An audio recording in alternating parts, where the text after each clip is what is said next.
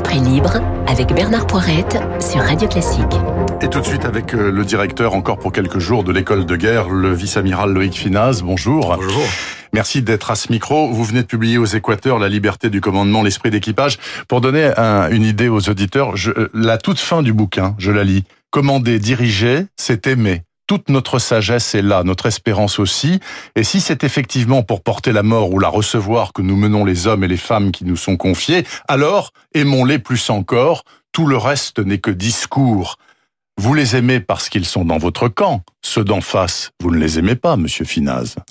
Ça, c'est un autre sujet, ceux d'en face. Ça n'a rien à voir. Et je crois que la mission que nous confie l'État, c'est de porter la violence quand notre euh, nation considère qu'elle doit être portée. D'ailleurs, c'est ça qui fonde le militaire.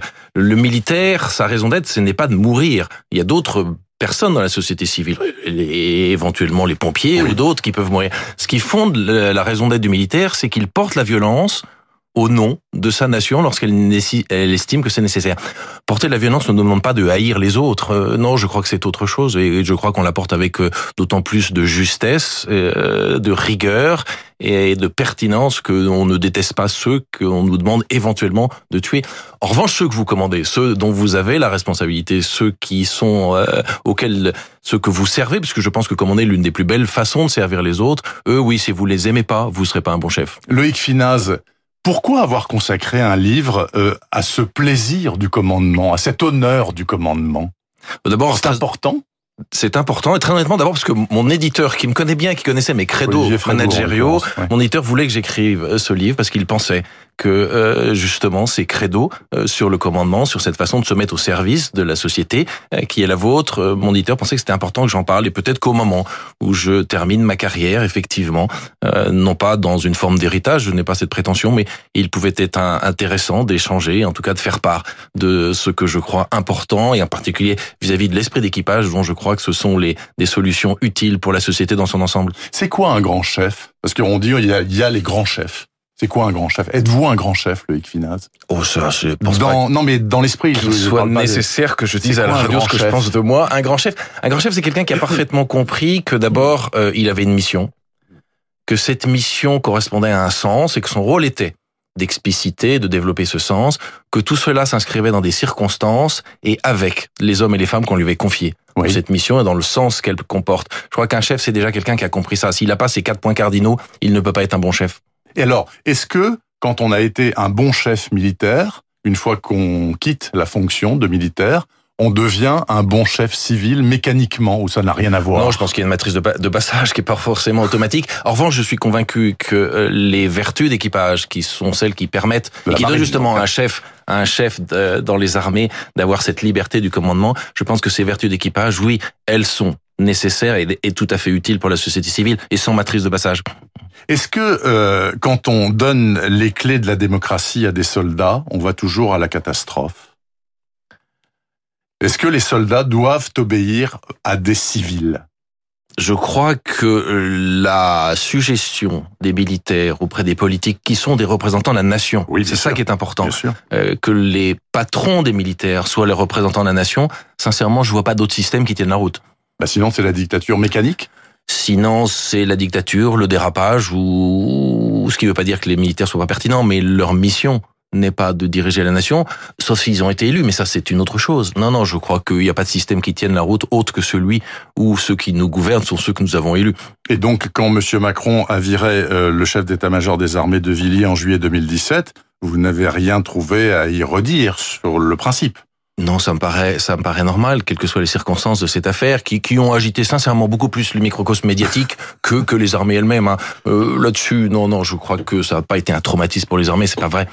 Vous avez une autre vie qui vous attend, euh, Monsieur Finaz. Vous allez redevenir civil. Je redeviens civil, absolument, et j'espère bien mettre euh, mon talent, si j'en ai, en tout cas mon énergie, de manière absolument certaine, au service de la société civile. Oui, tout à fait. Eh bien, écoutez, c'est tout ce que c'est tout le mal que je vous souhaite. Merci beaucoup, Loïc Finaz. La liberté du commandement, l'esprit d'équipage aux Équateurs, ça vient de sortir. Je vous souhaite un bon 14 juillet, Monsieur Finaz. Merci beaucoup. Merci et une bonne suite, quelle qu'elle soit en tout cas. Tout de suite à 8h45, d'autres esprits libres sur Radio Classique à 8h46 même. La journaliste des Échos Cécile Cornudet et l'ancien magistrat Georges Fenech. Bonjour à vous deux. Cécile, Cécile, à vous d'abord la parole. Euh, qu'est-ce que vous attendez à 13h10 de Monsieur Macron? Alors il renoue euh, après trois ans de silence, voilà. Donc il a dit. Bah, euh, trois ans de silence, non, mais non, non, trois ans de silence le 14, 14 juillet. Euh, bah, qui disent où il va. Euh, il va. Je pense qu'il a. Mais il va à la réélection. Enfin, en tout cas, oui, c'est sûr. Mais comment il y va? Quel est son chemin? Non, il a parlé de réinvention euh, pendant le euh, le confinement. Vous vous le savez. Et euh, voilà, les gens ont besoin de, de comprendre pourquoi. Pour cela, il a dû changer de premier ministre alors qu'il a pris aussi un premier ministre de droite. Qu'est-ce que c'est que ce nouveau chemin? Est-ce qu'il dit on on a pas mal de bribes, de petits cailloux qui sont posés. Euh, on reprend la réforme des retraites, on fait plus d'écologie, etc. Il a besoin de donner un sens. Je crois que c'est essentiellement ça euh, qu'on attend de lui. Georges Fenech, vous attendez la même chose ou un peu plus? Peut-être dans votre domaine qui est la justice, enfin votre domaine plus, euh, traditionnel. Plus légitime pour en parler, oui.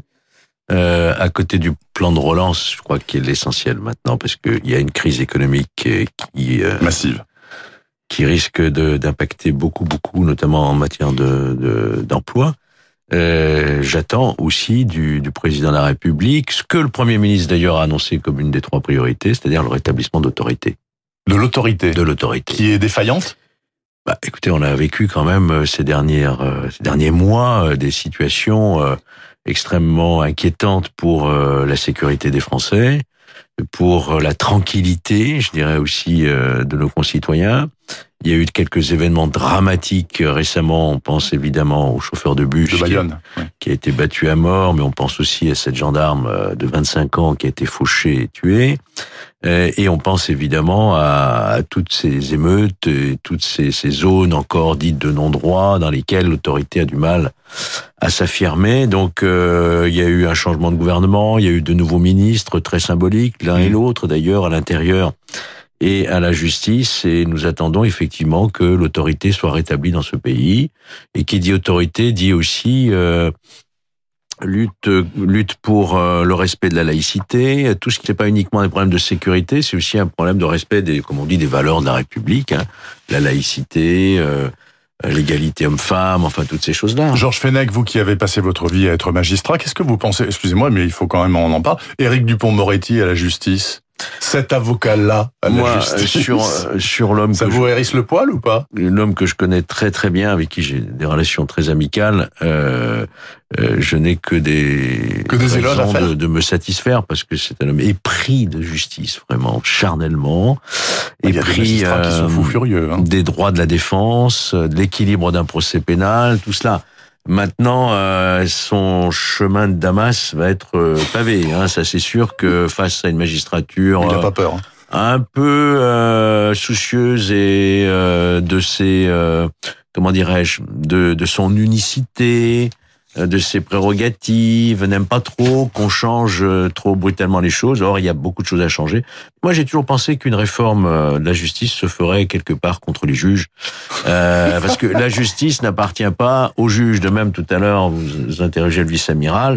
Euh, comme je crois que c'est Clémenceau qui disait la défense n'appartient pas aux militaires. Clémenceau disait que la guerre est une chose trop sérieuse pour la confier à des militaires.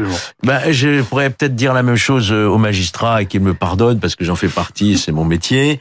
Je pense qu'il faut savoir évoluer, sortir d'une forme de corporatisme et d'isolement par rapport à la société. C'est ce qu'a dit d'ailleurs Eric Dupont-Moretti. Hein, il faut que la justice s'ouvre. Il est, je sais, pour une, une, séparation claire entre le parquet et le siège, c'est une bonne chose. Moi, je lui souhaite bon vent. Eh ben, écoutez, bon courage à Eric Dupont-Moretti. J'espère bien que j'aurai la chance de l'avoir à ce micro prochainement. Euh, Cécile Cornudet, il se dit, il se dit que Monsieur Macron pourrait euh, tout à l'heure euh, parler d'un certain François Bayrou, maire de Pau, président du MoDem, qui pourrait, sait-on jamais, devenir ministre de du plan, du plan, le plan. Mais depuis Pompidou, le plan, ça sort d'où ce truc-là? Pourquoi est-ce qu'on a besoin de ça? Et pourquoi Bayrou? Alors, éventuellement. Hein. Pour, le plan, peut-être qu'on peut réinventer euh, le plan. C'est vrai que dans la crise sanitaire, on a vu que on était à flux tendu, toute la société est à flux tendu, euh, qu'on a on n'a pas de vista, voilà, on n'a pas, de, vue. Dès, dès qu'il y a une crise, on n'arrive plus à y faire face. Donc, euh, si c'est ça le plan, essayer d'anticiper un petit peu, de voir plus long à plus long terme. moi, je pense que c'est c'est pas mal. François Bayrou, il a jamais disparu du, du paysage. Il est très important auprès d'Emmanuel Macron, mais plus dans dans l'ombre et plus euh, à Pau. Le back office. Voilà. Alors, il serait pas ministre parce que, comme vous savez, il est il est mis en examen dans une affaire Exact. et il a dû quitter le gouvernement pour ça. Je pense que quand même, ça va créer des polémiques. Hein. Ce serait un, un poste de haut commissaire, donc. euh, Mais euh, est-ce que vous savez, c'est fait Euh, C'est quasi fait ah, euh, Parce ça c'est plutôt bien avancé. Bien Voilà. avancé. ouais. Disons que François Bayrou était pas du tout content du remaniement Mmh, de la main gueulé, de hein. Nicolas Sarkozy, de euh, de Gérald Darmanin à ce poste-là, euh, euh, et que depuis deux trois jours euh, on ne l'entend plus. Euh, donc je pense que c'est il a, Il y a dû- obtenir il a des garanties. Voilà, le, rouages. le, le connaissant à mon avis c'est c'est bien parti pour. Bon, écoutez, c'est bien. Euh, Qu'est-ce que vous en pensez? Au plan, c'est du plein temps, ça, non? Oui, vous voulez dire normalement. avec, non, le, euh, avec le métier de maire? Ben, Moi, je pense qu'on est tous... c'est le premier adjoint qui non gérera cumul Pau. des mandats, des fonctions. Il est maire de Pau, qui est une grande ville. Oui. Euh, est-ce qu'on peut... euh, est-ce qu'il est aujourd'hui euh, admis maintenant En qu'on Il y a des règles souples. Regardez jusqu'à hier où euh, ces jours-ci, Gérald Darmanin cumulait les non, mais fonctions il de ministre. de son mandat de Voilà, mais il est resté quand même plusieurs mois. Bon, euh, je, ça fera peut-être partie des polémiques. Peut-être que vous allez la lancer. Est-ce que vous, euh, Cécile Cornudet et Georges Fenech, le fait que ce 14 juillet 2020 soit, euh, comme j'en parlais avec le vice-amiral euh, tout à l'heure, euh, il n'y a pas, de- il y a pas de militaires dans cette histoire-là, ou très peu. Il y en aura quelques-uns à la Concorde. C'est un truc dédié aux soignants. Mhm.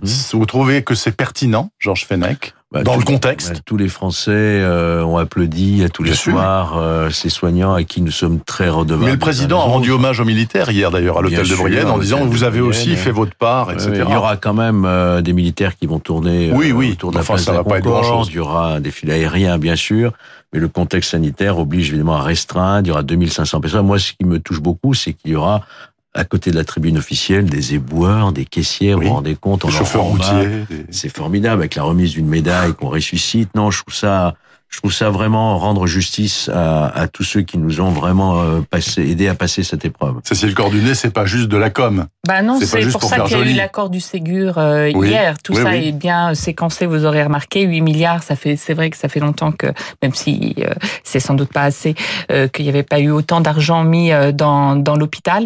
La question va se poser pour euh, les autres premières lignes, c'est-à-dire effectivement les caissiers, les routiers, parce que a priori, comme Emmanuel Macron ne veut pas de virage social, d'augmentation des salaires et de, euh, de politique de la demande, Pas des impôts non plus, il a dit. Hein. voilà, Mm. et euh, du coup, va y avoir un vrai questionnement parce que eux, ils vont peut-être pas se contenter euh, d'un hommage, et ça, ça va être une question euh, dans les dans les prochains jours. La réforme des retraites était faite pour ça, pour euh, le- les gens qui sont très mal payés, mais si cette réforme-là, l'aspect justice sociale est reporté à plus tard, il y aura un sujet sur la table sur les, les bas salaires dans le pays.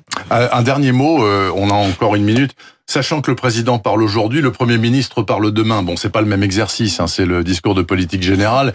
Mais euh, est-ce qu'il va pouvoir dire quelque chose de plus que le président, ou il aura déjà tout dit aujourd'hui, Georges Le Fenech président va montrer le chemin, comme vous disiez, c'est-à-dire le nouveau cap, le nouveau monde, la réinvention, Oui. les objectifs, etc. Et demain, La tringlerie de base, ce sera Castex. Et Castex va mettre en musique, c'est le chef d'orchestre, hein, euh, le Premier ministre va mettre en musique cette euh, politique nouvelle euh, qu'il, euh, qu'il, dont il réserve la primeur, et c'est bien normal, aux parlementaires, et, et qui va définir les moyens et le calendrier législatif, etc. Voilà, avec un vote de confiance. Bien entendu. Les, deux, les deux discours sont construits ensemble. En réalité, ils sont en train là d'arbitrer. Voilà, et ça avait été fait aussi au début du mandat avec Édouard Philippe.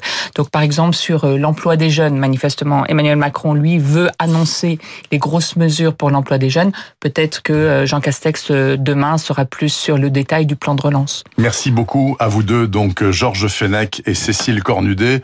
Euh, Cécile, vous serez là demain aussi, hein, je oui, crois. pareil. Vous êtes quasiment pigiste permanente, Après, je en vous quelque assure, je sorte. vous laisserai tranquille. Georges Fenech, à bientôt. J'espère J'espère. devenir pigiste aussi. hein. Bah, pourquoi pas, sait-on jamais. Dernier rendez-vous de cette matinale d'info du 14 juillet et à 8h55 sur Radio Classique, un été en France.